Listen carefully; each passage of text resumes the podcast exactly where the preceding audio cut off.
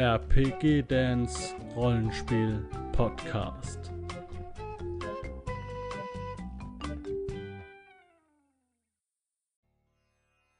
Hallo Leute, hier bin ich wieder mit dem Thomas. Hallo Thomas. Hallo Dan. Jo, wir steigen heute. Du hast dich jetzt ja wieder äh, weit aus dem Fenster gelehnt und hast richtig viel Arbeit investiert in ein Land, ähm, das wahnsinnig groß ist und wahnsinnig vielfältig ist. Ähm, meinst du, du kriegst das unter einen Hut, die ganze Nummer?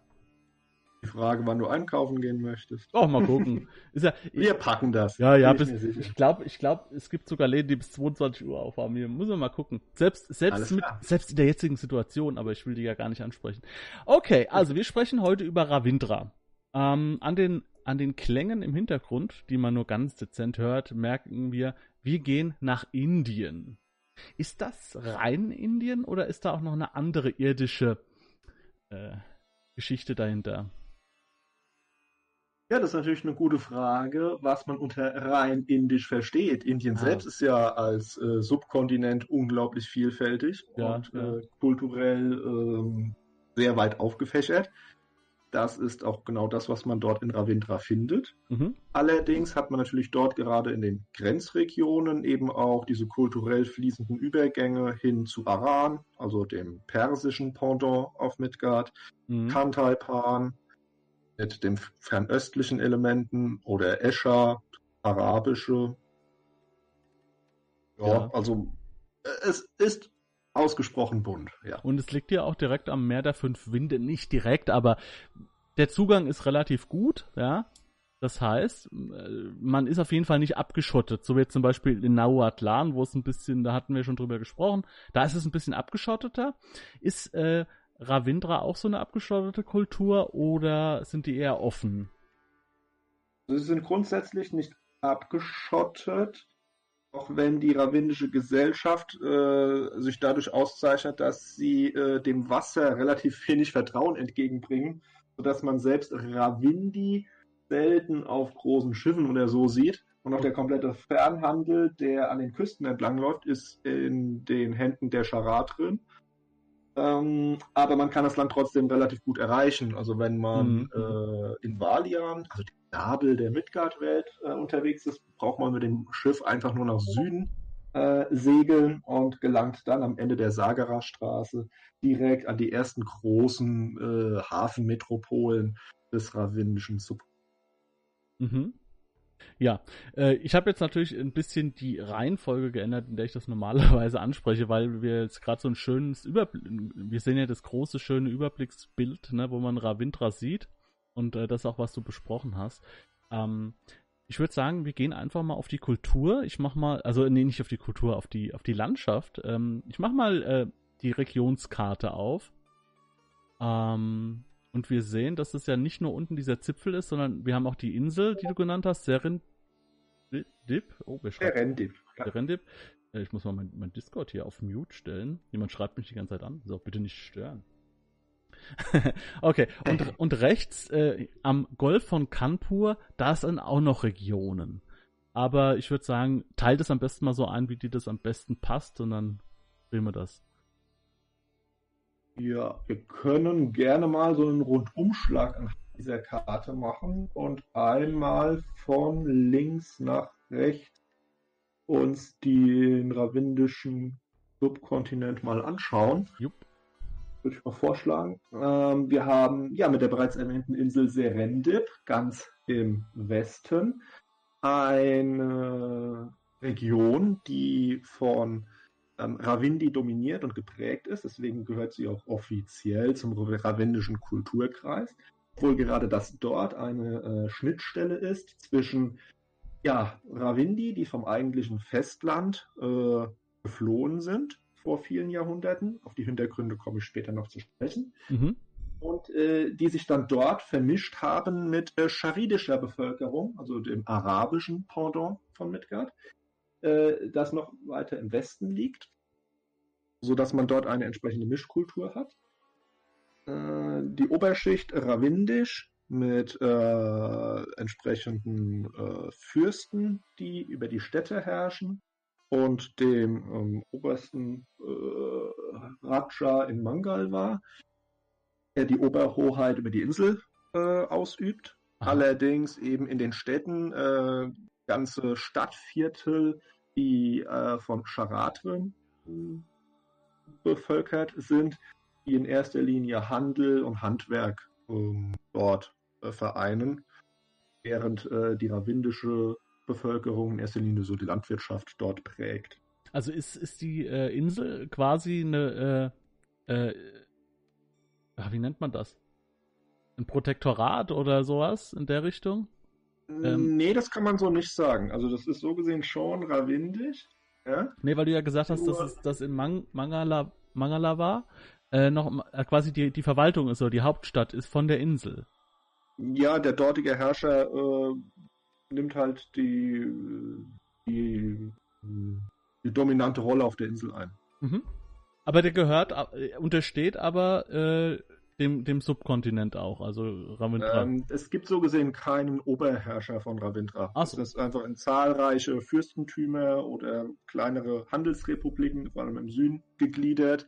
Also so eine Art äh, Oberherrscher, wie wir das mit dem albischen König etwa haben, äh, das gibt es in Ravindra nicht. Dafür so. ist es zu sehr zersplittert, die okay. politischen Strukturen. Ah ja, okay. Also wieder viel Angriffsfläche für Spielleiter, alles Mögliche äh, dort äh, stattfinden zu lassen auch. Oh ja. Okay. So, die beiden sind aber nicht die einzigen Kulturen, die auf Serendip vertreten sind. Okay. Wir haben gerade im Landesinneren, äh, wo äh, recht unzugängliche äh, Gebirgsformationen hm, vorherrschen, das Volk der Akimba, äh, so gesehen die Ureinwohner Serendips, die ähm, beherrscht werden äh, derzeit von einer absoluten äh, Berühmtheit auf Midgard, nämlich der Hexenkönigin Radha Malona eine ausgesprochen zauberkundige Frau, die sich mit äh, der Beschwörung von Ahnengeistern mhm. besonders hervortut. Und ja, mit ihren Amazonenkontingenten durchaus dem Herrscher in Mangalwa regelmäßig die Stirn bieten. Okay. Also wieder Konflikte. Du sagst gerade Ahnengeister, heißt das, dass da schamanische äh, Glauben vorherrschen? Bei den Akimba ist gerade diese, diese Einbettung des Ahnenkults relativ stark und entsprechend auch die schamanistischen ähm, Ausprägungen. Ja. Mhm, mh. Und dann sagst du, sagtest du ja, natürlich sind da viele Schariden auf der Insel, sprich, äh, die werden wahrscheinlich dann Ormut und Alaman. Genau, oder, oder hauptsächlich Ormut. Genau, das ist die klassische scharidische äh, Glaubensrichtung. Äh, die Ravindi für sich äh, haben einen äh, sehr weit aufgefächerten Götterhimmel. Das noch gepaart mit einem Glauben an das Rad der Wiedergeburt, mit dem äh, sogenannten Samsara, in dem man je nach Art und Weise des bisherigen Lebens man etwas höher oder niedriger wiedergeboren wird. Äh, das heißt, man hat da jetzt auch auf der Insel wirklich auf engstem Raum äh, unterschiedliche Glaubensvorstellungen, die da zusammenkommen. Mhm. Wenn man dann noch hinzunimmt, dass der Norden der Insel bevölkert ist von äh, Piraten vom ganzen Meer der Fünf Winde, die von dort aus in See stechen, um äh, die gesamten Handelsflotten im Meer der Fünf Winde regelmäßig aufzusuchen, um sich an ihrem Reichtum zu laben ähm, da kann man schon erkennen, dass die Insel ausgesprochen viel Stoff für zahlreiche spannende Abenteuer liefern. Ja, ja, ich spiele ja im Moment äh, auf meinem Zweitkanal Gothic und da bist du ja in einer Minenkolonie. Ähm, das heißt ein abgetrennter Bereich. Und äh, wenn ich das so höre mit dieser Insel, da, das ist ja ähnlich, ne? Also das ist auch äh, schön für Spielleiter, dass man sagt, okay, man hat eine Insel, man, äh, man ist erstmal abgeschlossen äh, aber kann sich da halt dann toll austoben, ja? dass man sagt, es muss jetzt nicht der ganze große Kontinent sein, dafür gehen wir jetzt mal extrem äh, die Insel an, also in der Ausarbeitung. Finde ich eigentlich ja. ganz spannend halt.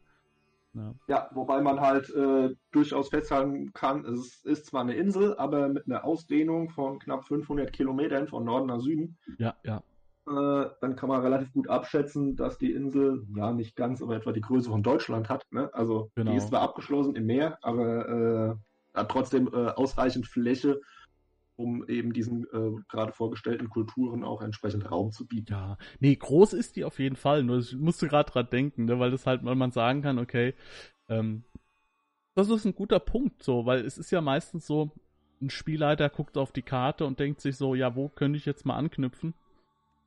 Ähm, und wenn man halt so einen ganzen Kontinent hat, dann fällt halt auch gerne mal auf so eine überschaubare Sache so eine, äh, so ein Blick. Also kann, gibt's, ja. gibt's wahrscheinlich auch dann, dass Leute sagen, mir ist das egal, ich, ich will das eh nicht in der Gänze darstellen. Gut, aber das ist ja nur mal so am Rande. Mhm. Okay. Also, das haben wir, die Insel haben wir dann. Ähm, wie ist denn das Klima auf der Insel? Ist das genauso Dschungel wie äh, im Hauptkontinent? Mm, subtropisch. Du mhm. hast ähm, die Küsten, also Regenwälder oder sowas findest du auf dieser Insel so nicht. Das ist nicht der Fall.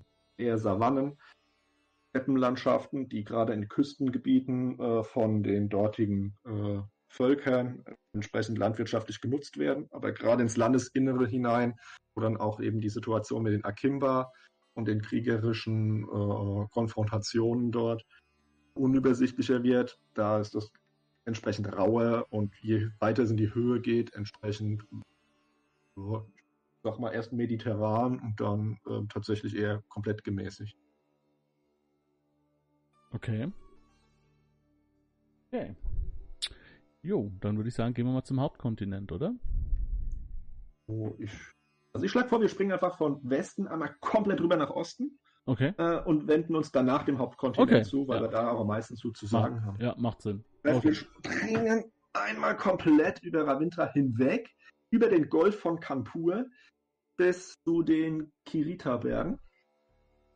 Ähm, die Kirita-Berge selbst äh, sind die Heimat der Gurier.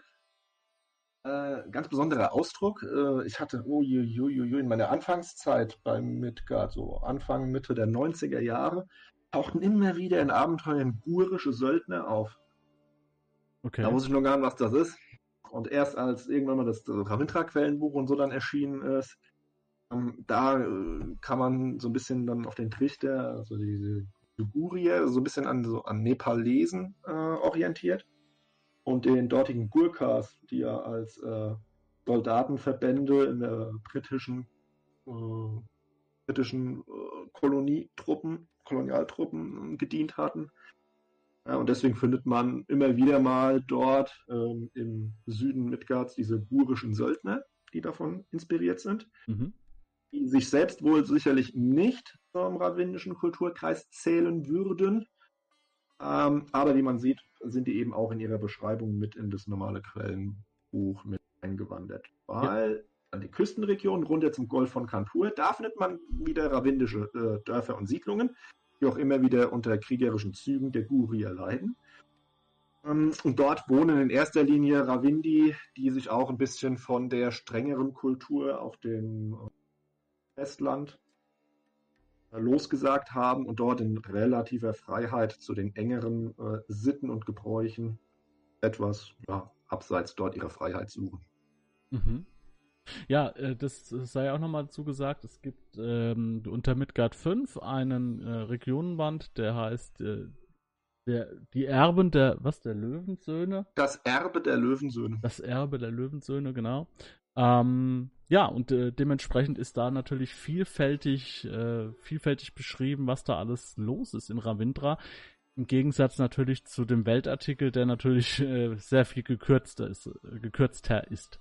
Also jeder, der da Interesse dran hat, äh, der die Welt sich angeguckt hat und sagt, Ravindra gefällt mir sehr gut, ne? Ähm, da gibt's noch mehr Stoff. Absolut. Okay.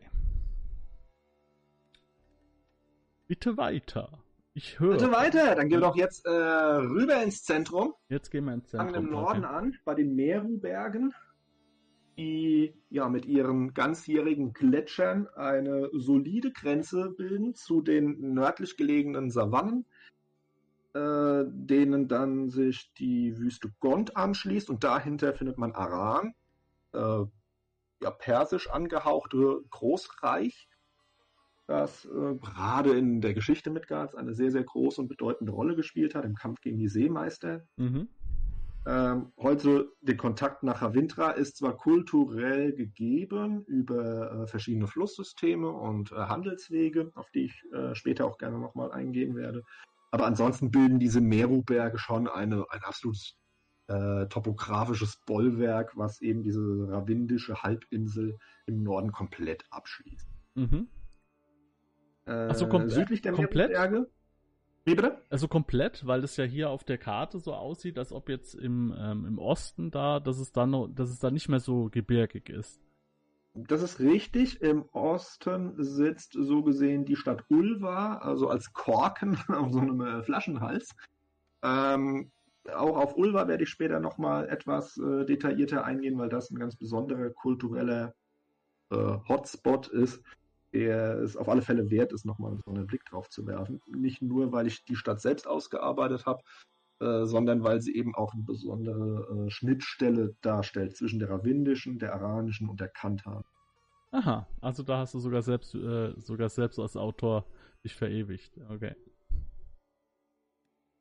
Also südlich der Meru-Berge, yeah. äh, das große Flussdelta bzw. Äh, Einzugsgebiet des Chambal, der heilige Fluss Ravindras. Und äh, die Gegend ah. dort auch subtropisch geprägt, aber das ist eine der zentralen äh, bevölkerungsreichsten Regionen Ravindras. Mhm. Dort finden sich die großen Fürstentümer, wo die verschiedenen Rajas oder äh, Maharajas, die größeren Gebiete schon äh, an sich gerissen haben, in äh, dauerhafter Fehde äh, um die Vorherrschaft äh, ringen. Dort, äh, ja, das würde ich so als das klassische Kerngebiet äh, Ravintras bezeichnen. Also äh, Kanpur, Vaisi, Rabat bis Jagdishpur. Jagdishpur, so diese, diese Achse genau. so. Mhm. Richtig, genau. Das ist eine der, sag mal, da, da schlägt das Herz rein. Okay. Mhm. Südlich davon schließen die äh, dichten Dschungelgebiete an, die auch tatsächlich nur sehr, sehr schwer äh, zu durchreisen sind. Ähm, man sieht dann in dem gesamten Bereich eigentlich kaum Städte. Die nächste im Süden ist Dar, die bekannt ist für ihre äh, besonders kriegerische Bevölkerung. Das liegt vor allem daran, dass in diesem Zentrum des Dschungels sich äh, Echsenmenschen vor vielen Jahrhunderten eingenistet haben, die lange, lange Zeit Ravintra unter ihrem Joch hielten.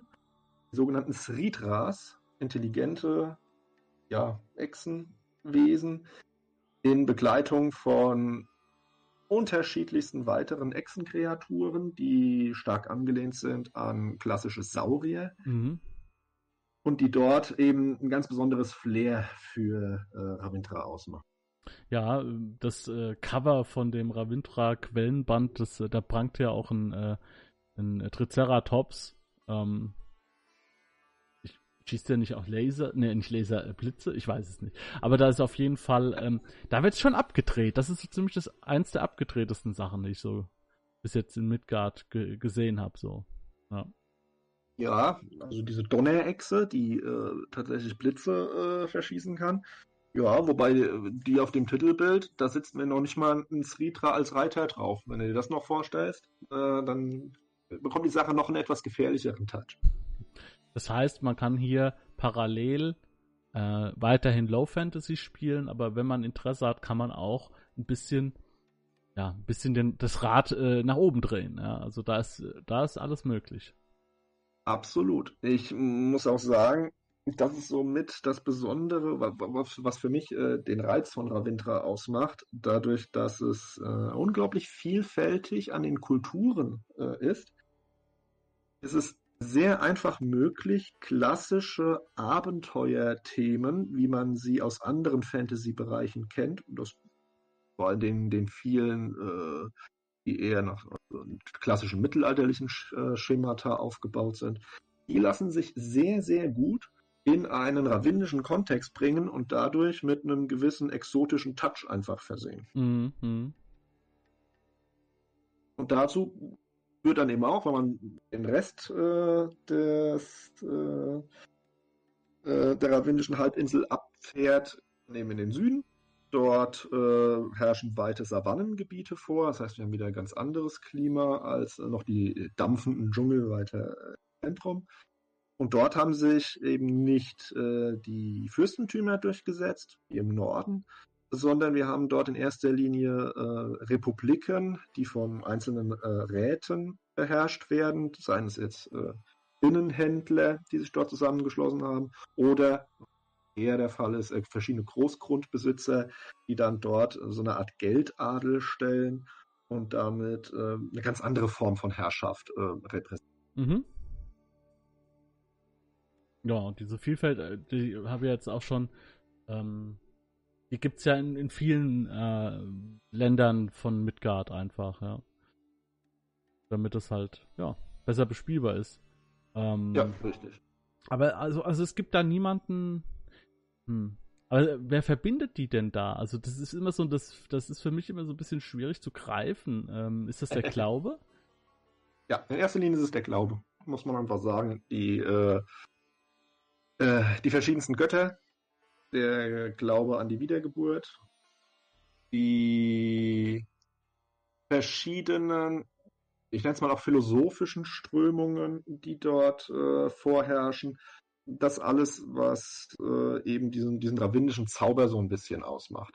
Und Kern dessen, der natürlich vom Glauben stark geprägt ist, ist aber eben das, äh, das Kastenwesen, für das Ravindra recht äh, berühmt ist, mhm. eben ja auch äh, aus indischen Vorbildern äh, übernommen wurde. Ja ne, dass man äh, die Gesellschaft Ravindras eben sehr gut unterscheiden kann in die drei großen Kasten. Das ist einmal die Katria, die Adeligen, die Kriegerkaste, die sich durch einen roten Punkt auf der Stirn auszeichnet. Dann gibt es die Brahmanen, die Priester oder generell Gelehrten, die äh, durch den weißen Punkt gekennzeichnet sind. Dann die Shadruma, Bauern und Handwerker,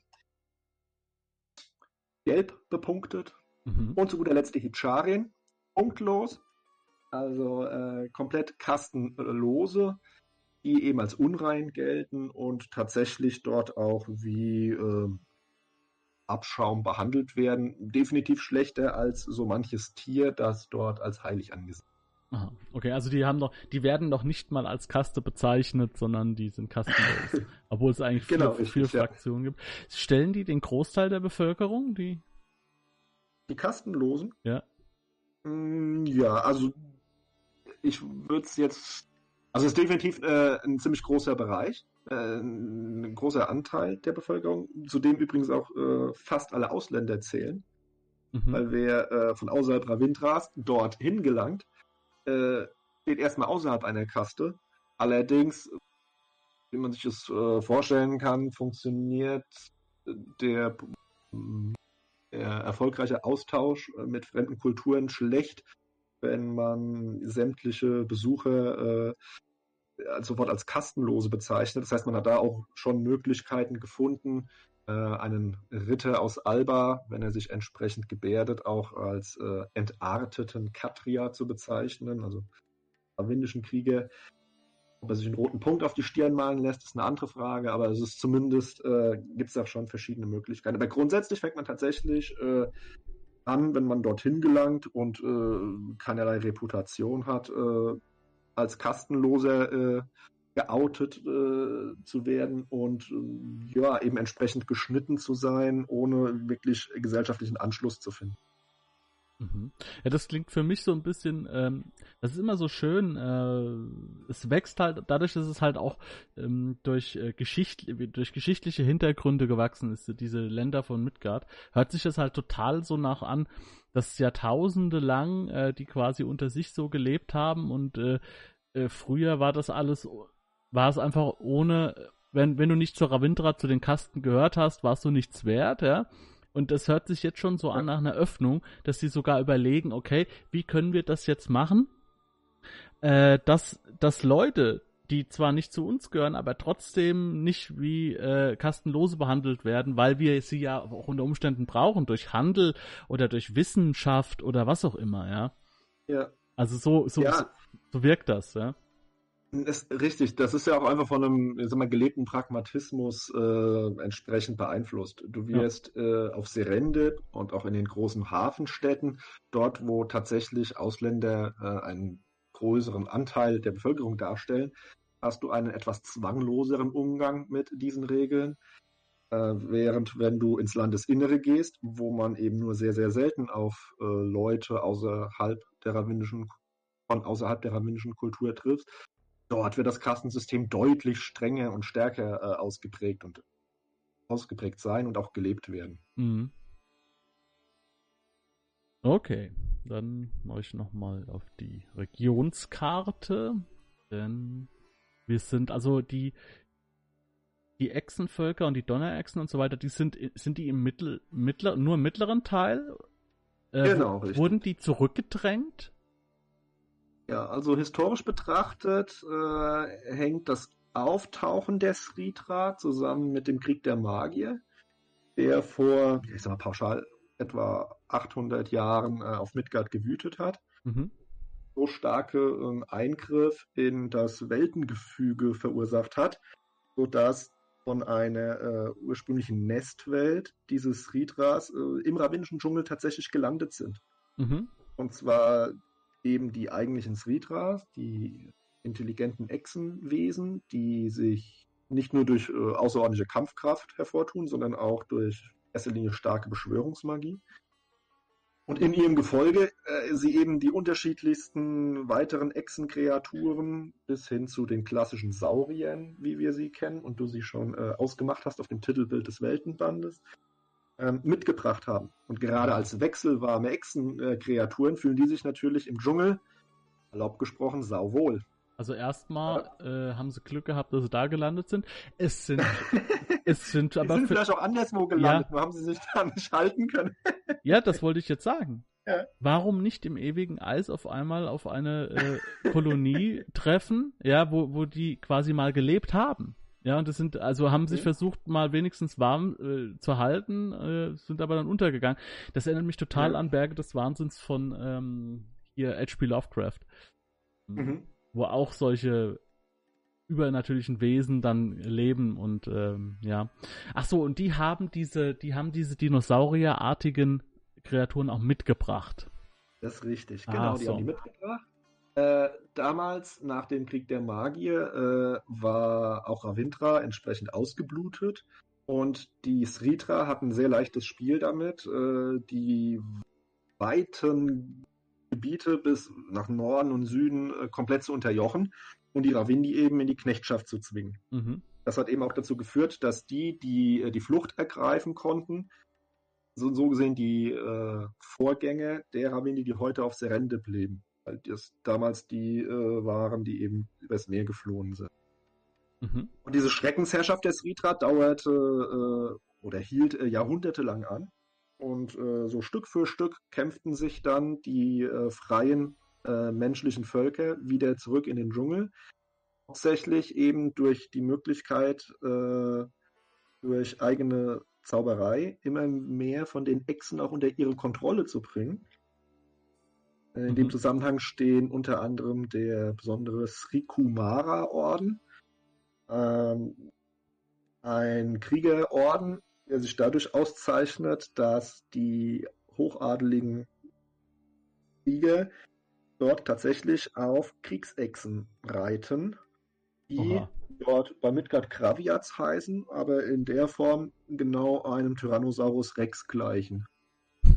Und äh, da kann man sich natürlich schon vorstellen, wie so ein alpischer Ritter ausschaut, wenn er mit seinem Schlachtross äh, äh, das Schiff verlässt in Jagdisch pur und dort einen äh, rabbinischen Katria sieht äh, vom Sri Kumara Orden, der auf seiner Kriegsechse dort äh, am besten über die Stadtmauer drüber schaut das mhm. ist schon, äh, ja, sicherlich ein ganz besonderer Anblick. Ja, vor allem, wenn ich dann überlege, ist natürlich dann, da brauchen wir gar echt nicht lange überlegen. Also alle Bestienjäger äh, sind, äh, sind hier natürlich gefragt, um alle möglichen Tiere zu sammeln, zu fangen, für, äh, für was auch immer, für Ausstellungen, für Gladiatoren, äh, Arenen, ähm, ja, Händler sind sowieso in ganz Midgard gefragt. Also, also Ansätze hat man hier ohne Ende. Da brauchen wir eigentlich gar nicht drauf eingehen. Das ist ja Du, der- Wahnsinn.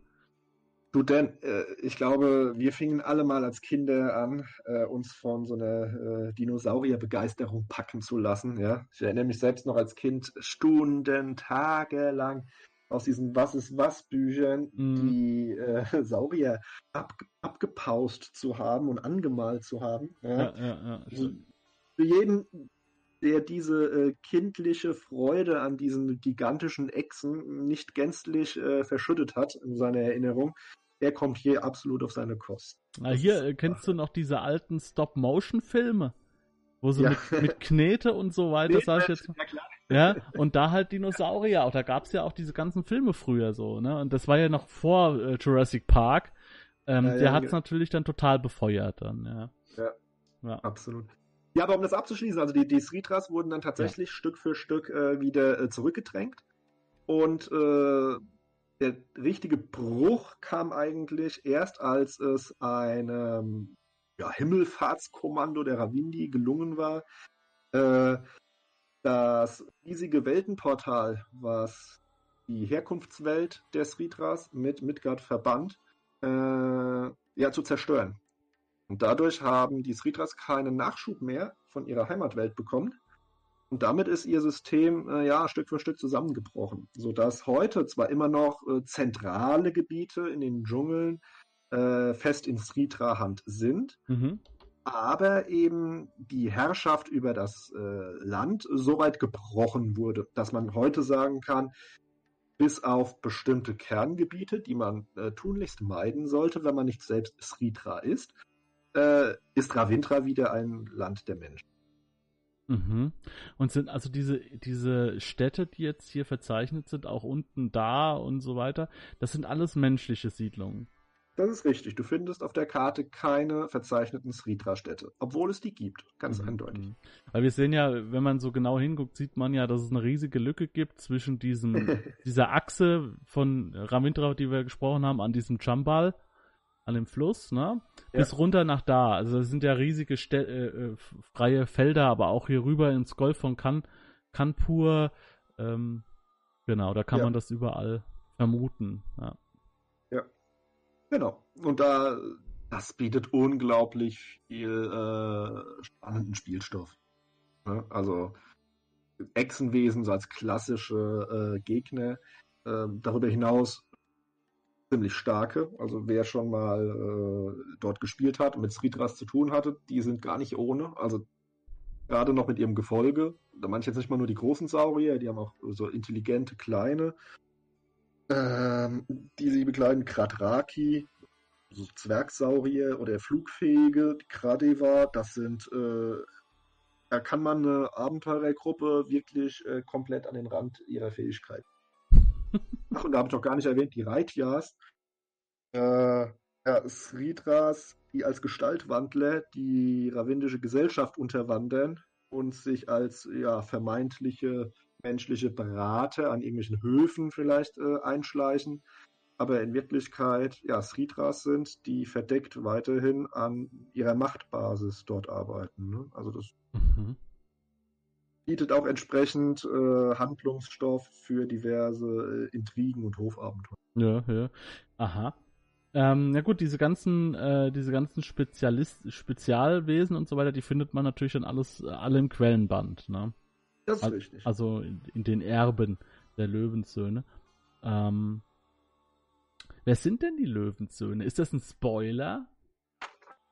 Ähm, ein Spoiler ist das nicht, nein, das ist äh, historisch betrachtet, sind die Löwensöhne äh, Personen gewesen, die einstmals von Norden her eher auf die ravindische Halbinsel eingewandert sind und somit die, ähm, die Vorfahren der heutigen Ravindi darstellen. Mhm. Und ähm, so gesehen sind die heutigen Ravindi eben die Erben dieser Löwensöhne. Mhm.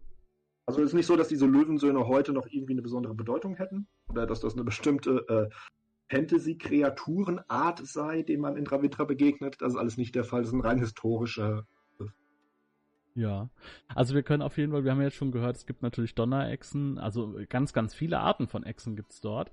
Ähm, aber wie es halt bei Midgard so ist, äh, wahrscheinlich auch die komplette Bandbreite der irdischen Kreaturen einfach. Die es auch in Ja. Indien gibt, kann man hier auch finden. Ja, absolut. Also angefangen äh, in den Meru-Bergen, man schon relativ stark äh, anlehnt an das Himalaya, inklusive Yeti übrigens. Weil jetzt die Frage ist, ob, Aha. äh, ob das ein irdisch, ja, irdische Vorbilder ja. Muss mal Reinhold Messner mal fragen, äh, was der, der davon hält. Ja, und die Dschungelgebiete eben mit ihren Spinnen, Schlangen, Skorpione, Tiger, Leoparden, ja. alles, was dazugehört, um äh, einen Dschungel entsprechend äh, lebhaft zu gestalten. Jupp. Okay, also das ist, das äh, wollte ich nur noch mal erwähnen. Es ist, äh, weil für, für, ich glaube, für uns ist es normal, dass wir das äh, so vermuten, aber ich glaube, es ist ganz gut, wenn man es nochmal anspricht. Ja, absolut. Okay, jetzt sind wir aber noch nicht, wir sind jetzt in der Mitte, da war jetzt sehr, sehr viel und im Süden, was geht denn da ab? Ich bin am Anfang äh, kurz drauf eingegangen, diese äh, Republiken, die Ja, dort vorherrschen. Äh, ansonsten sehr stark äh, landwirtschaftlich geprägt, relativ dicht besiedelt. Mm, ja, das sieht man Was- auch an der, an der Karte, dass es da nicht mehr so äh, dunkelgrün ist, so dschungelmäßig, sondern dass es da hellgrün ist. Also da ist wirklich, da ist viel, äh, viel Feldarbeit, so wie es aussieht, ja. Ja, also du hast weite Savannengebiete und die lassen sich natürlich entsprechend äh, mit Landwirtschaft auch äh, fruchtbar gestalten und äh, ähm, ja, als Grundlage äh, ausbauen für äh, entsprechenden Bevölkerungsreichtum, was aber auch immer wieder zu verheerenden Hungersnöten führt, weil eben die Versorgung ja, nun mal stark von den natürlichen Gegebenheiten abhängt. Und wenn es da entsprechende Missernten gibt, ist das etwas, was Ravindra immer wieder stark beutelt. Mhm. Okay, das ist die Kornkammer. Das kann man so sagen, ja. Mhm. Ist es äh, in der ähm, auf der Halbinsel oder auf der Insel Serendip ist es da auch viel äh, viel kultivierter Boden oder An den Küsten ja. Je mehr du ins Landesinnere oder nach Norden kommst, äh, dort nicht mehr. Nein. Mhm, okay. Jo, dann okay, also wir haben ganz ganz viele Regierungsformen und dementsprechend kann man das auch wieder gar nicht so äh, über einen Kamm scheren. Ähm, die Leute leben in einem Kastensystem, das haben wir uns auch. Ähm, das ist aber auch überall so. Mit dem Das Kastensystem. ist richtig. Das ist so ein typisch verbindendes äh, Element, das Ravindra auszeichnet. Ja. Also, Also du kannst einen äh, Shadruma, also äh, einen aus der Bauernkaste, aus dem südlichsten Zipfel Ravindras, wenn der oben äh, im Norden nach Kanpur sich einschiffen lässt und dort in die Stadt kommt, wird der dort automatisch ein ganz anderes Ansehen haben als jeder einheimische Bewohner der Stadt, der Kastlos. Ja. Aha. Okay. Also das ist dann vollkommen. Mhm. Ja, weil das ist auch ganz interessant eigentlich, ne? Das ist dann trotzdem, ähm, äh, ja, ist, ich meine, da gibt's ja dann auch wirklich von der Diktatur bis hin zur Demokratie wahrscheinlich auch wieder sehr vieles, Handelsrepublik und so weiter, aber trotzdem haben die alle das gleiche System, was das angeht, ja. Ja, der kulturelle Rahmen ist einfach. äh, Ja, ja. Ja, gibt's, ich meine, okay, wir haben ja schon ganz, ganz viel von den Echsen gehört. Ähm, gibt's sonst noch irgendwelche Besonderheiten, ähm, auf die man eingehen könnte? Wo, wo man vielleicht auch mal als Spielleiter hingucken kann, was, was interessant zu bespielen ist. Ich meine, gut, die Hexe, die, die, die, dieses Hexen, ist es ein Hexenkönigreich oder die Hexengrafschaft auf der, auf der Insel, haben wir angesprochen? Ja, dieses äh, Ureinwohnervolk der Akimba. Ja, das ist halt eine Stammeskultur. Aha. Ach, die leben da auch noch so mittendrin. Das heißt, dass man. Ja, die, Hm? die leben zentral äh, auf Serende. Mhm. Ach so, auf der, auf der Insel. Ja, nee, ich meine jetzt mal so, so generell, ich, ich gucke gerade, ob wir, was wir schon so so. besprochen haben. Ja, also du hast äh, äh, in dem Dschungel Hexen und Ravindi, die reichen natürlich noch nicht. Ne? Da gibt es noch einzelne Dschungelstämme, äh, die äh, Palavama und Sikulandi, ähm, die ja, typische äh, Bewohner äh, Dschungelgebiete, die halt in sich äh, oder unter sich bleiben, die mit der ravindischen Kultur selbst so eigentlich nichts zu tun haben, Mhm. würden sich auch selbst im Leben nicht als Ravindi bezeichnen. Wir haben das wahrscheinlich auch noch nie, Aber noch die nie leben eben in gehört. Gebieten, die irgendein Raja äh, trotzdem äh, mal abgesteckt hat. Mhm. Mhm. Aber ansonsten äh, kulturell soweit relativ eigenständig. Ja, also so, ja, diese indigenen Völker, so diese Genau. Bekannten. Ja, das ist natürlich dann auch interessant. Ne? Man, man reist von, von der einen Stadt in die andere und wird von der einen Seite dann von Echsen angegriffen und von der anderen Seite dann von denen, weil man gerade so zwischendurch läuft. Genau. ja. Dann sind wir noch gar nicht mal auf die äh, Affendämonen eingegangen. uh, Weil einer der größten, oder nee, die größte ist äh, ist falsch, ähm, einer der bekanntesten Dämonenfürsten äh, der Welt Midgard, Yurugu, äh, einer der Affendämonen, ein sehr mächtiger, äh, der kommt auch aus Ravindra und äh, hat dort eine ja, Schreckensherrschaft äh, aufgebaut.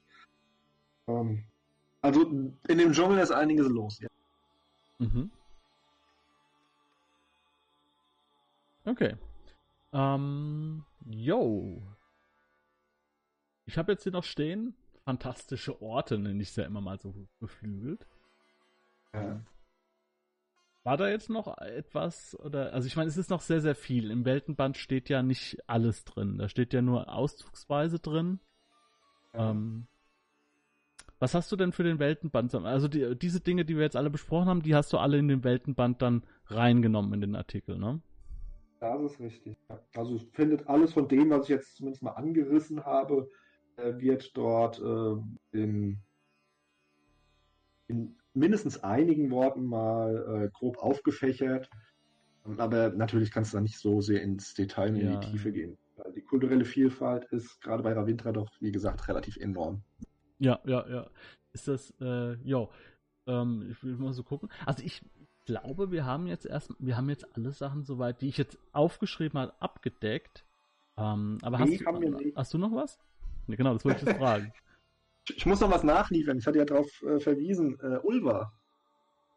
Porken äh, im Norden, der östlich der Meru-Berge äh, auf Ravindra drauf sind. Die Stadtbeschreibung, die ich für den Welten, Ja. äh, für den, äh, das Quellenbuch Ravindra noch äh, zugesteuert hatte. Genau. Ich muss dazu sagen, äh, das alte Ravindra-Quellenbuch, also die erste Auflage, die erschien ja schon, ich glaube 95 etwa. Somit eine der ersten exotischen Kulturen, die bei Midgard beschrieben wird. Ähm, und hat entsprechend schon eine relativ lange Geschichte. Mhm. Wobei noch hinzukommt, dass es tatsächlich so ist, dass Ravindra äh, die exotische Kultur Midgards ist, die auch von Anfang an und auch bis heute mit wirklich sehr, sehr vielen Abenteuern äh, von Verlagsseite aus unterstützt wurde. Wir Ja. hatten ja das letzte Mal über Nahuatlan gesprochen, ne? auch unglaublich exotisch, äh, außergewöhnlich, aber äh, ist das Manko hat, dass es auch echt nicht viele Abenteuer gibt, da muss man selbst äh, kreativ werden. Bei Ravindra äh, hatte man von Anfang an ausgesprochen viele Abenteuer. Sogar das äh, eines der ersten Midgard-Abenteuer aus der Feder von Jürgen Franke äh, war die Krone der Drachen. Okay. 85, meine ich, müsste das gewesen sein. ja, äh, damals, das spielte schon äh, in dem Vorgänger, was später mal Ravindra werden sollte. Ja? Mhm. Und ähm, ja, deswegen gab es da auch schon relativ früh dann ein, Welt, äh, ein Quellenbuch dazu. Und als dann M5, also das aktuelle Regelwerk vor etwa zehn Jahren äh, in Planung war, stellte sich natürlich dann auch schnell die Frage, wie es dann ausschaut, welche äh, der vorhandenen Quellenbücher denn als erstes dann wieder äh, neu aufgelegt werden, an die neue Regelauflage angepasst werden sollten. Und es ist vollkommen klar, dass äh, Midgard ohne Alba nicht wirklich funktioniert, so gut funktioniert. Bei den exotischen Kulturen hat man sich tatsächlich direkt an zweiter Stelle für Ravindra entschieden. Erstaunlich, ne? Weil, äh, weil ja eigentlich äh, sagt man so, dass Aran wäre ja so das äh, Lieb der Liebling von äh, den Frankes, ne? Äh, nee, Nee? Erain. Oder Erain war's. Erain. Ja, Erain ist Erain äh, war's, genau. Stimmt. Manchmal. Ja, aber weil Ravindra nun mal ein eher exotischer Schauplatz ist, Mhm. stellte sich damals direkt die Frage, und nein, nein, stellte sich nicht die Frage, sondern es stand im Raum, wenn man es wieder neu auflegt, dann tatsächlich nur, wenn man es entsprechend erweitert. Um auch für Leute, die das alte Buch schon haben, einen gewissen Kaufanreiz zu Ja, klar. Und dann sind die Frankes an mich herangetreten und hatten gefragt, ob ich Interesse daran habe, die Stadt Ulva auszuarbeiten, äh, in einem relativ umfangreichen Rahmen, sodass der äh, das Quellenbuch äh, ja deutlich erweitert. Und das war eine unglaublich äh, spannende Aufgabe, weil Ulva eben jetzt keine typische Stadt Midgards ist, wo man sagt, ah ja, da orientiere ich mich mal an diesem konkreten oder jenem konkreten irdischen Vorbild, sondern das war etwas, das lag so zwischen diesen großen Kulturen Ravindra, Aran und Kantaipan mhm. und hatte äh, relativ wenig schon vorherbestimmt. Ähm, was feststand war, es liegt ähm, an der großen Handelsstraße, an dem Weg der Perlen. Das heißt, Geld spielt da eine unglaublich große Rolle. Es ist ein Zentrum des Sklavenhandels, aber gleichzeitig wird es beherrscht von Sklavenkriegern. Mhm. Moment. Das war so ein bisschen das, was vorgegeben war und damit sollte ich dann arbeiten. Dieser Weg der Perlen, ist das durch die Wüste oben oder was? Genau, der führt äh, so gesehen von Kantalpan noch weiter im Osten über die äh, Steppen von Gora Pradesh, dann über Ulva, dann Gond, Aran, bis äh, ja, an die, an die Küste des Meeres der Fünf Löwen. Ah, so, okay. Ja, und dann natürlich der Fluss und die, die Lage an der, äh, am Golf, ne, also was man ja bestimmt erreichen kann. Vom Golf aus mit Schiffen. Genau. Mhm. Ja, das ist natürlich die Frage, äh, wie geht man denn an sowas ran? Weil äh, Hast du dann erste Ideen und äh, wie, wie, wie funktioniert das? Wie, wie arbeitet man sowas aus? Also ich, ich kann mir das gar nicht so richtig vorstellen. Also ich habe erstmal geschaut, äh, was ich so, was mir grob so eingefallen ist, nach mhm. den Vorgaben, die ich eben genannt hatte.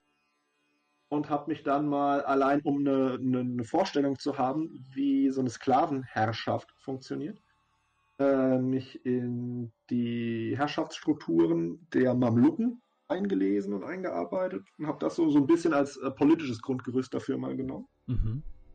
Hab dann aber ganz schnell, das soll ja nur ein Gerüst sein, ja, mich dann darauf äh, konzentriert, was relativ Eigenständiges zu schaffen, was aber Anknüpfungspunkte hat äh, an die umliegenden Kulturen. Weil es ging ja nicht darum, äh, hier so eine Insel des Sonderbaren äh, da so mittendrin zu verankern, sondern äh, nach Möglichkeit wirklich zu sehen, wie von überall her kulturelle Elemente dort hinfließen und dann dort in einem Schmelztiegel zusammenkommen und daraus etwas Neues entsteht, bei dem man aber erkennt, wo es eigentlich herkommt. Mhm. Das war mein Anspruch, den ich hatte bei der. Mhm. Das war der, ich sag mal, theoretische äh, Überbau der Geschichte. Und um das Ganze spielbar zu machen, habe ich mir selbst äh, vier äh, Handlungsachsen reingelegt, die immer wieder eine besondere Rolle spielen und die die Stadt besonders interessant äh, für Spieler machen. Also das heißt, Einmal. du musstest dich jetzt mit, äh, mit Ravindra beschäftigen, du musstest dich mit äh, Kantaipan beschäftigen, zu dem es ja auch ein richtig dickes äh, Regionsbuch gibt, äh, von M4 ja. noch. Und mhm. dann, und auch ein bisschen von Aran. Ja, genau. Aha. Sich mal so richtig äh, komplett hineingewühlt. Ja, ja ist richtig. Ja. Weil sonst, sonst aber kannst du es ja Spaß, nicht greifen. Ne? Ja, ja, schon, klar. Aber es ist dann natürlich auch super umfangreich, weil du das ja dann alles dann destillieren musst, äh, weil es, es muss ja greifbar bleiben dann, ne? Genau. Aha. Und, und was ja, hat das? So habe ich dann angefangen, ja. dort das mal zusammenzuziehen. Und ähm, ja, das Besondere äh, jetzt von Ulva selbst ist halt wirklich diese äh, auf der einen Seite extreme religiöse Toleranz, mhm. was für Ravindra eher total untypisch ist, weil ähm, man in Ravindra dermaßen viele Götter verehrt und die Götter dort tatsächlich relativ eng an der, äh, in der Kultur verankert sind. Es gibt, glaube ich, wenige äh, Kulturen Midgards, wo Götter so häufig auch in Gestalt von Avataren äh, in Erscheinung treten, wie in Ravindra. Okay. Ähm, und dadurch, dass dort jedes gottgefällige Leben natürlich dafür sorgt, dass man im Rad der Wiedergeburt äh, die nächste Stufe nach oben erklimmt. Ne? Da äh, ist es äh, ein absoluter Inbegriff von Sünde, Laster und Unreinheit, wenn man in, äh, in Ulva sagt, wir scheißen auf Religion. Hier darf jeder seine Religion ausüben. Mhm. Und jeder heißt wirklich jeder. Da werden auch äh, Chaosgötter offen verehrt in Ulva. Äh, getauscht hat man es gegen die religiöse Verehrung des Geldes, Macht, Reichtum. Es dürfte wenige andere Städte und Orte Midgards geben, wo man dermaßen offen, gierig und äh, skrupellos dem Geld hinterher rennt, wie dort. Okay. In dem Zusammenhang auch eben das, äh, die Bedeutung als Zentrum des Sklavenhandels, der dort vorherrscht. Einmal eben natürlich gelebt durch die äh, Herrscher dort, eben diese äh, Kriegersklaven, die sich selbst immer wieder Nachschub holen, und zwar tatsächlich aus der tegarischen Steppe, also dieser hunnisch-mongolischen äh, Kultur, deutlich weiter im Norden. Ja. Die kommen tatsächlich von dort. Sprich, die, äh, die Kriegsherren von Ulva schicken regelmäßig äh, Sklavenjäger los, die in der tegarischen Steppe Kinder anwerben, erwerben oder einfangen, in ihre Stadt bringen und dort in jahrelanger brutaler militärischer Ausbildung zu neuen ja, Herrschern heranziehen dort. Was letztlich zu einer äh, ganz, ganz besonderen äh, äh, Herrschaftsform führt, weil man äh, ja so eine Art ähm, äh, Ein-Generationen-Adel hat. Weil die, die jetzt dort herrschen, wissen genau, dass ihre Kinder selbst äh, nicht ihre Nachfolger sein können. Aha. Weil die ja tatsächlich äh, nur Sklaven äh, aus der ursprünglichen Heimat, aus der degarischen Steppe sein können. Ja, das ist ein ganz anderes äh, Denkmuster, als wir das kennen mit äh, feudalen Adelsstrukturen ja, ja. im Mittelalter. Ja, das ist ja, vor allem ist es ja auch so, so, so zufällig. Absolut, ja, ja. Also ich meine, die werden natürlich eine gewisse Auswahlkriterien haben oder sowas, keine Ahnung. Aber es ist ja trotzdem so, ähm, ja, man, man guckt mal, was es im Angebot gibt. Und äh, wenn man jetzt einen schwindsüchtigen Irren erwischt, äh, das merkt man vielleicht nicht sofort. der wird aber, der wird die Kampfschulen nicht überleben, wie so viele andere auch. Ja, ja. Aha, also da setzt man nicht auf ein Pferd, sondern auf viele und guckt, wer das Rennen macht. Interessant, also. Ja, vor allem, äh, wenn ich mir überlege, äh, wenn, wenn das äh, jemandem passiert, kann doch auch sein, dass derjenige sagt, wisst ihr was? Äh, ich äh, will jetzt hier die Stadt brennen sehen, wenn, wenn ich in der Macht bin. Oder nicht? Also Ulva ist dermaßen chaotisch, dass man da gar nichts ausschließen sollte. Also. Ja, aber letztlich ist es das gemeinsame Streben nach äh, Geld und äh, Reichtum, was immer wieder doch letztlich dafür sorgt, dass ähm, man zumindest gemeinsame Ziele findet. Hm. Ja, ich glaube auch. Da lassen dann die Stadt selten drin. Wahrscheinlich ist der Herrscher dann auch gar nicht so wichtig, weil ich kann mir nicht vorstellen, dass sich irgendein reicher Händler da irgendwie was von dem, von dem äh, tengarischen Wilden irgendwie sagen lässt, den sie irgendwo gefangen haben. Das ist wahrscheinlich eher nur so aufgesetzt, oder? Äh, naja, die Herrscher der Stadt, das sind tatsächlich die Kriegsherren, also die Generäle, die sich hochgearbeitet haben in diesem Sklavenheer. Und die bilden als äh, Gruppe der Kriegsherren den Rat der Säbel. Das ist eine brutale Militärdiktatur, die dort vorherrscht. Allerdings, man muss sich das wirklich vorstellen, die leben äh, auf, in einer Zitadelle, die auf einem natürlichen Felsen oberhalb der Stadt thront. Und die sorgen lediglich dafür, dass in der Stadt das Geld fließt. Und ja. dann sind die zufrieden. In der Stadt selbst gibt es auch nochmal eine Zivilregierung. Das sind die Leute, die äh, in den Handelshäusern zu Reichtum gekommen sind und sich dann selbst organisieren. Aber ein, ein politisches Mitspracherecht haben sie sonst nicht. Und das ist auch ziemlich interessant, äh, diesen Kontrast zu sehen, wenn die Herrscher der Stadt durch diese laufen, Jarisch sprechen, was aber in Ulva sonst so gut wie keiner spricht. Ne? Das mhm. heißt, mhm. das ist einfach eine komplett andere Kultur. Wir haben auch eine ganz eigene Religion. Ne? Also die sind wirklich komplett abgeschottet von ihrem eigentlichen Volk, haben mit denen nichts zu tun. Und solange das Geld fließt, ist das auch in Ordnung. Ne? Aber wehe, es gibt Probleme, dann haben die sicherlich auch, äh, sind die sofort dabei, um mit ihren Reiterhorden äh, da für Ordnung zu sorgen. Ja, also es ist eine ganz äh, eigenwillige Art der Herrschaftsausübung. Ja, ja, das ist, äh, das ist ja, das ist ja äh, richtig krass. Also ich kann mir vorstellen, dass es äh, erstmal ein bisschen Aufwand für, für bedarf, sich da reinzudenken, aber dann, dann, das ist aber was, was, was die Spieler sonst nirgends erleben, ne? Das war mein Ziel, als ich es geschrieben habe, ja. Ja. Gut, das jetzt, ich, muss ich mal nachgucken, aber wie, wie viele Seiten sind es denn über die Stadt? Das ist ja, das ist ja bestimmt ordentlich. Das sind, ich schlag's gerade nach. Also ungefähr reicht ja. Ab 60 Seiten. Boah, das ist 60 Seiten, nur eine Stadt. Aber. Oh, ah, und, und, plus die äh, Korsarenflotte, die den Golf von Kanpur äh, unsicher macht. Ah ja, na klar. Die haben das. die äh, Kriegsherren von Ulva eben mit angeheuert, um dort ja dafür zu sorgen, dass der Weg der Perlen, dort wo äh, der Handel und damit das Geld entlang fließt, eben eine Umwege nimmt über Kanpur und den Chambal, was wir schon hatten, in Nordravindra, ne? mhm. vielleicht auch was von dem Handelsfluss und dem Reichtum abhaben wollen.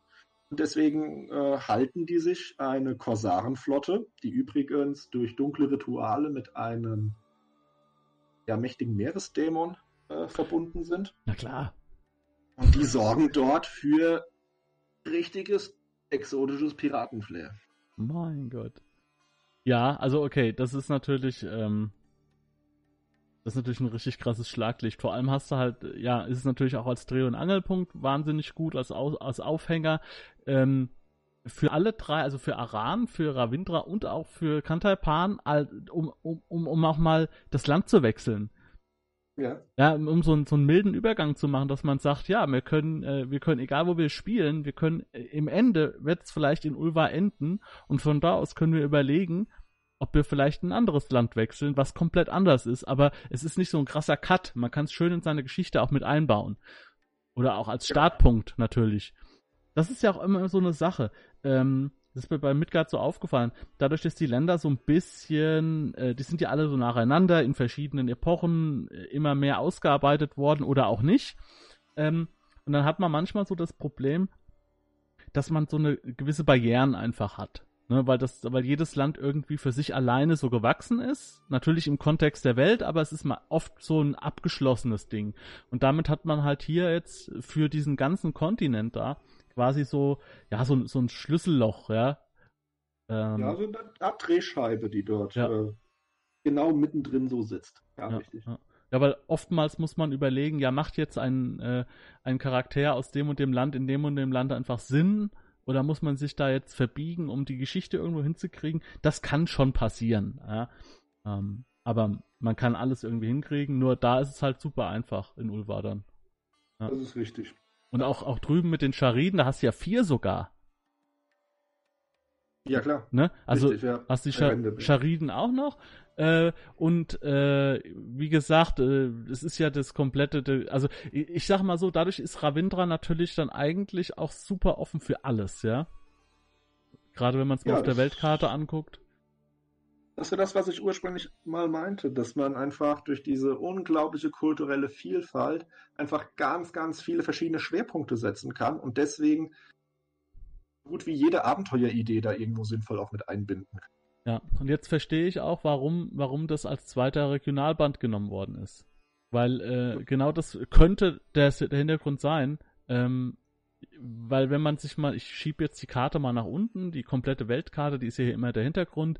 Wenn man sich mal anguckt, Alba re liegt relativ zentral am Meer der fünf Winde, ne? Crisea, Erain und so weiter. Das heißt, da kann man auch sehr, sehr viele Charaktere aus anderen Ländern spielen lassen oder erreicht sie relativ schnell.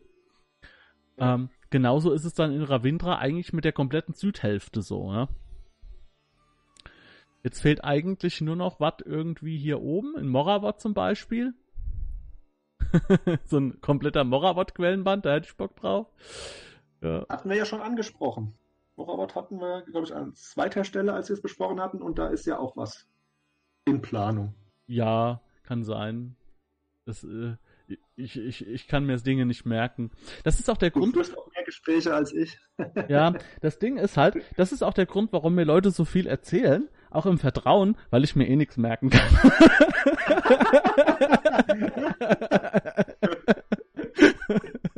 ja, das wusste ich nicht mehr. Und selbst wenn ich es noch gewusst hätte, hätte ich es jetzt nicht mehr angesprochen, weil ich mir nicht sicher bin, äh, ob, ob das jetzt, äh, äh, wa- wann das angesprochen werden darf oder wann nicht. Okay. Gar kein Problem. Alles klar. Ja, also okay, also diese Stadt auf jeden Fall auch super interessant. Ähm, aha. Das erinnert mich so ein bisschen ähm, an äh, an wie heißt Game of Thrones wieder. Ich entdecke so viel Game of Thrones in, in Midgard, obwohl das überhaupt nichts damit zu tun hat eigentlich. Ähm, da gibt's doch auch diese Sklavenhalterstätte. Kennst du Game of Thrones? Sieht so ein bisschen aus? Ein bisschen, ja, stimmt. Ich sitze gerade mit einem solchen T-Shirt hier äh, äh, vor dem Laptop. Ja. Also, Hier, ich kenne Leute, die tragen T-Shirts von der Band, da haben sie ein Lied gehört. Da brauchen wir uns jetzt nicht drauf. Aber kennst, also du kennst dich da aus, ich weiß noch nicht mal mehr, wie die heißen, in einem orientalischen Setting, ne? Wo dann, wo diese Armee der, der Unberührbaren oder sowas angeworben wird, oder wie das Dan? heißt. Dan, ich verrate dir was, ganz im Vertrauen. Ja. Die Städte von Essos haben mich durchaus auch ein wenig zu Aha. Eva Okay. Das sage ich dir jetzt nur unter uns. Du wirst es ja eh, äh, nachher wieder vergessen haben. Äh, ja, sowieso. Ja, das, ich war mir jetzt nicht sicher, soll ich es ansprechen, ne? Aber Ah. irgendwo hat man die Ideen ja her. Ne? Ähm, aber ja, also, aber mir ist es egal. So. Also ich find's nicht, ich find's nicht, ich find's generell nicht schlimm. Ich find die Nähe zu, zu Herr der Ringe nicht schlimm. Ich finde die, äh, die äh, Nähe zu Cthulhu nicht schlimm. Es gibt, es gibt viele Dinge, wo, äh, wo man Cthulhu super gut verorten kann. Also Cthulhu-Themen, das ist ja ganz wichtig, dass man solche Bilder erzeugen kann. Aber es ist ja mit 60 Seiten, ist es ja trotzdem komplett eigenständig geworden, ja. Schon allein Ja, mit den Kulturen. Ja. Aber das ist doch geil. Also ich weiß nicht, für mich ist das positiv, wenn ich, wenn ich, wenn ich, äh, wenn ich dann gleich solche Bilder im Kopf habe, wie jetzt zum Beispiel zu Game of Thrones mit diesen Städten da, ne? Ähm, ja. Guck mal, jetzt, äh, Drachen haben wir jetzt nicht drüber gesprochen. Ravindra hat halt äh, Echsenwesen und Saurier. Mhm. Kommt ja ungefähr dahin. Sollte passen. Ja, da gibt's ja auch ach, ganz viele Ideen, ne? Das, das vergessene Tal oder sonstige Geschichten, ne? Hier, ähm, was war das? Ich weiß nicht mehr von wem. Also es gibt diese Story, dass es irgendwo auf der Erde, also es ist ein Roman oder ein Film, ähm, wahrscheinlich ist es von Jules Verne, kann ich mir gut vorstellen, dass halt ein Tal gibt, in der, in der immer noch Steinzeitmenschen leben, das komplett abgeschottet ist von der Rest der Welt und äh, da auch noch Dinosaurier leben. Ja? Und ähm, Reise zum Mittelpunkt der Erde. nee, Ist nicht das? Nee, bei Reise zum Mittelpunkt der Erde, das sind ja dann die, das sind ja dann die, äh, die Echsenwesen, die ja auch heute äh, die Regierungen äh, kontrollieren in der Hohlerde. Auf der flachen Erde und Ah. mittels Chemtrails die ganze Bevölkerung wahnsinnig macht. Ah, jetzt wo du es gerade sagst, Ja. äh, ich weiß nicht, wann die Leute sich das hier anhören, aber es ist heute Samstag, es sind äh, Anti-Corona-Demos angesagt. Vielleicht sollte ich mich mit einer Aluminiumkugel Ja. um den Hals irgendwo auf, in Frankfurt zur Demo begeben. Also mit, mit, mit den, mit diesen ganzen Verschwörungstheorien, die ich jetzt gerade in einen Satz gepackt hast, ha, äh, habe, wirst du auf dieser Demo, wenn du das nur anreißt, wahrscheinlich aus wahrscheinlich hin und her getragen, also, auf den Schultern.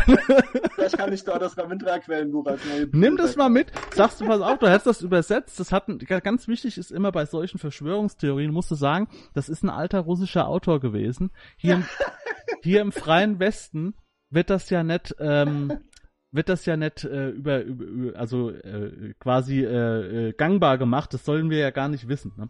Okay, aber hat, hat halt jetzt schön gepasst. Also ich finde die Nähe zu Game of Thrones auf jeden Fall interessant. Äh, ich werde mir das auch nochmal genau durchlesen. Gerade jetzt auch mit diesen, äh, mit, dem, mit den Hintergrundinfos. Das ist ja immer sowas, wenn man hier diese Videos guckt über die Länder, mit den Autoren oder mit den Länderchefs, äh, ehemaligen Länderchefs, weiß nicht, ob es das heute noch gibt, so in dem Sinn, aber so, dann werden halt Dinge, die man dann in Textform sieht, auf einmal viel, viel klarer und greifbarer und man denkt sich so, ach ja, das ist ja, äh, genau da kommt das jetzt her. Und deswegen ist, glaube ich, die Serie auch spannend. Oh, jetzt fällt mir noch eine Frage ein. Kannst du eine Sache nennen, gern auch mehr, äh, in Ulva, wo der Einfluss der jeweiligen äh, äh, Kultur spürbar ist. Also der drei.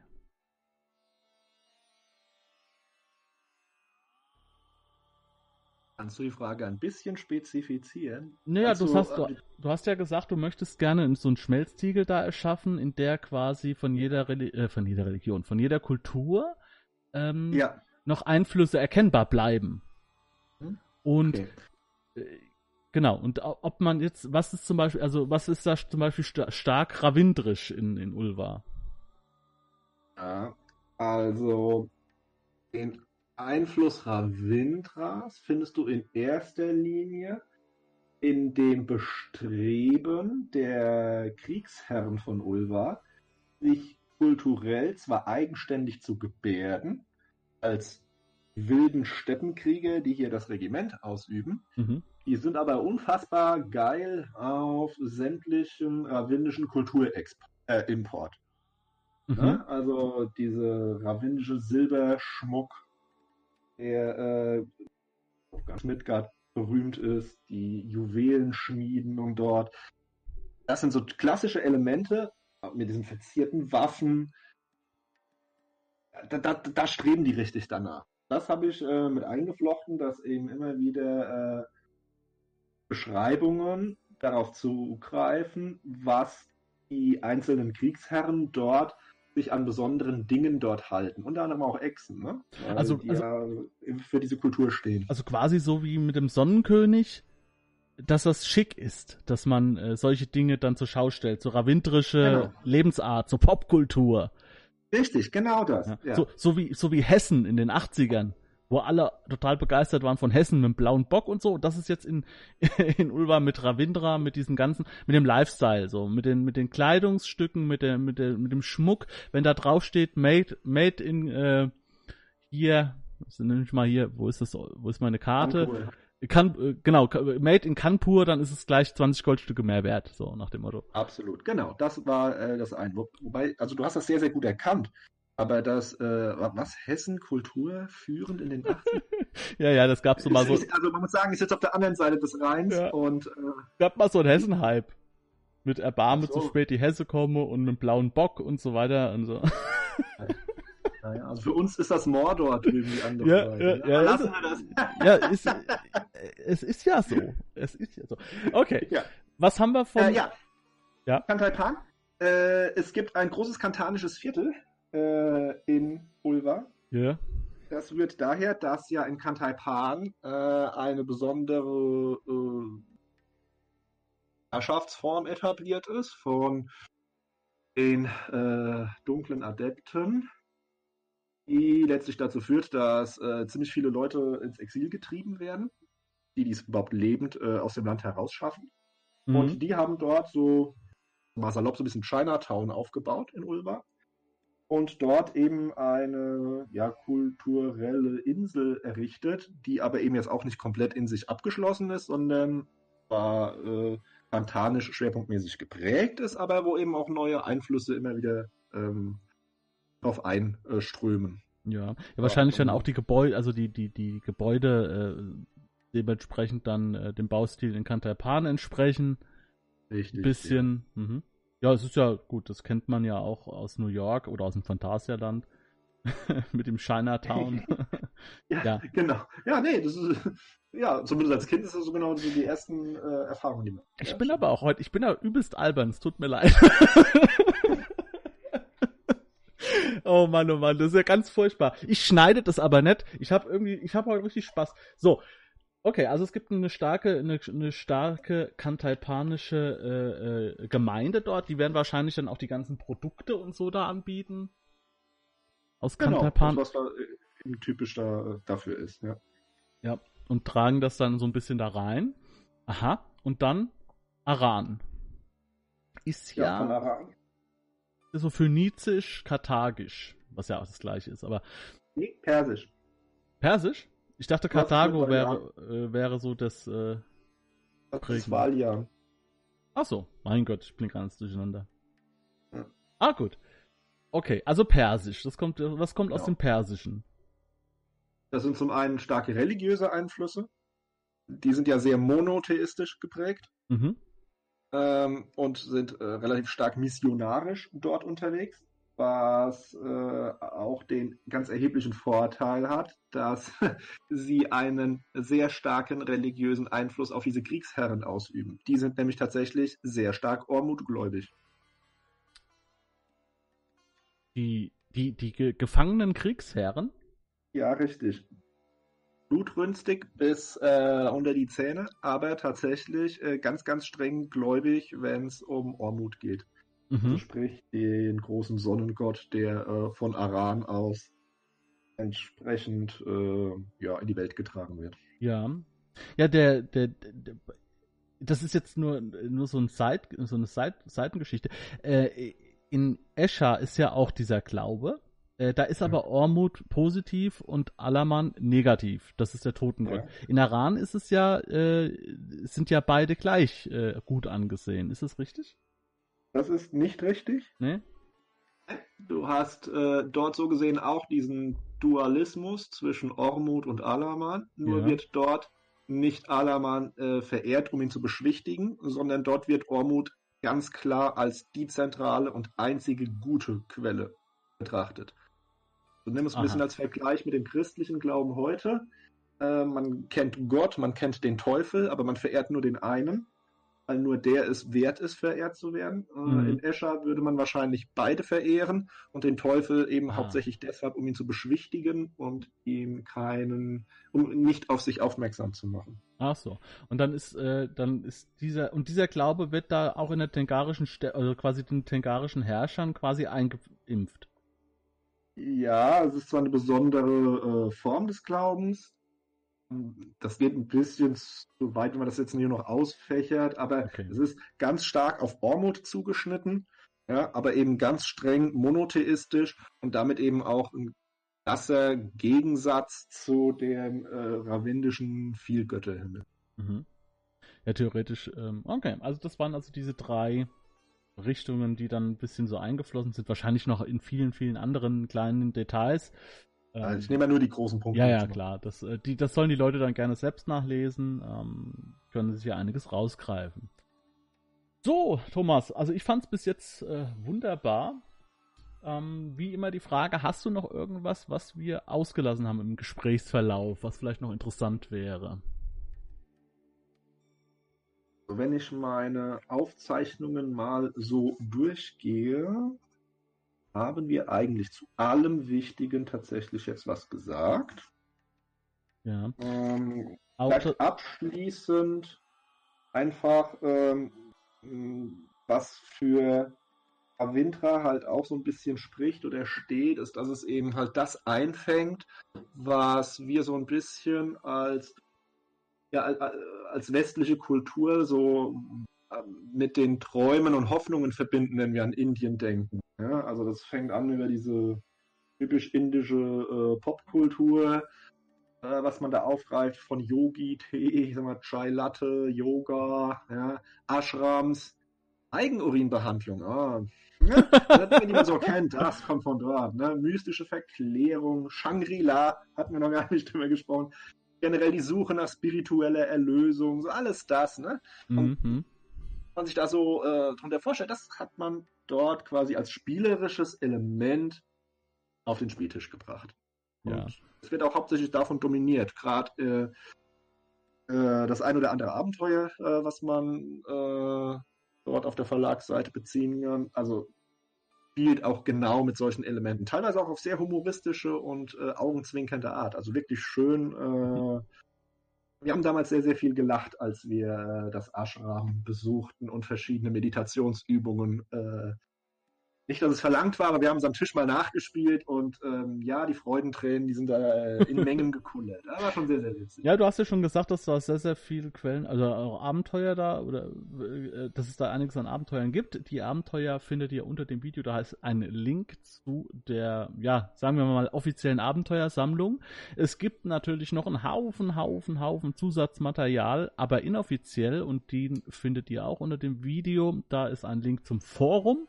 So Midgard-Forum. Da ist für jedes Land auch nochmal ein eigener, ja, ein eigener Unterpunkt, äh, in dem Leute Dinge, die sie ausgearbeitet haben, reingestellt haben, äh, von der Spielerfigur über auch eigene Städte, die sie da irgendwie ähm, beschrieben haben oder äh, Abenteuer. Also da könnt ihr noch viel, viel mehr finden. Das ist zwar nicht offiziell, aber bringt euch sicher tolle Ideen und auch tolle Abenteuer. Gut, Thomas, dann danke ich dir an dieser Stelle. Und, ich danke dir für ein sehr lustiges Gespräch. Ja, hat, hat Spaß gemacht. Ich, äh, ich habe mich echt zusammenreißen müssen an manchen Stellen, dass ich dann äh, wieder zurückgekommen bin. Aber nicht schlimm. Okay, dann danke ich dir und bis zum nächsten Mal. Alles klar, macht's gut. Ciao, ciao. Tschüss. Wenn du Lust hast, neue Abenteuer mit deiner Gruppe zu erleben, dann schau unbedingt mal in meinen Webshop www.dance-abenteuerwelt.de Bücher, Abenteuer und Battlemaps für das Online-Spielen. Ich habe für dich in meinem Webshop das Abenteuerpaket Orient gratis zur Verfügung gestellt. Das Abenteuerpaket zu meinem Midgard Let's Play Das Herz einer Prinzessin enthält über 50 Handouts und Grafiken. 7 Battle Maps und über 150 orientalische Münzen, die du in dein Roll20 oder in einen anderen virtuellen Spieltisch einbinden kannst. Link zu den Angeboten in der Beschreibung.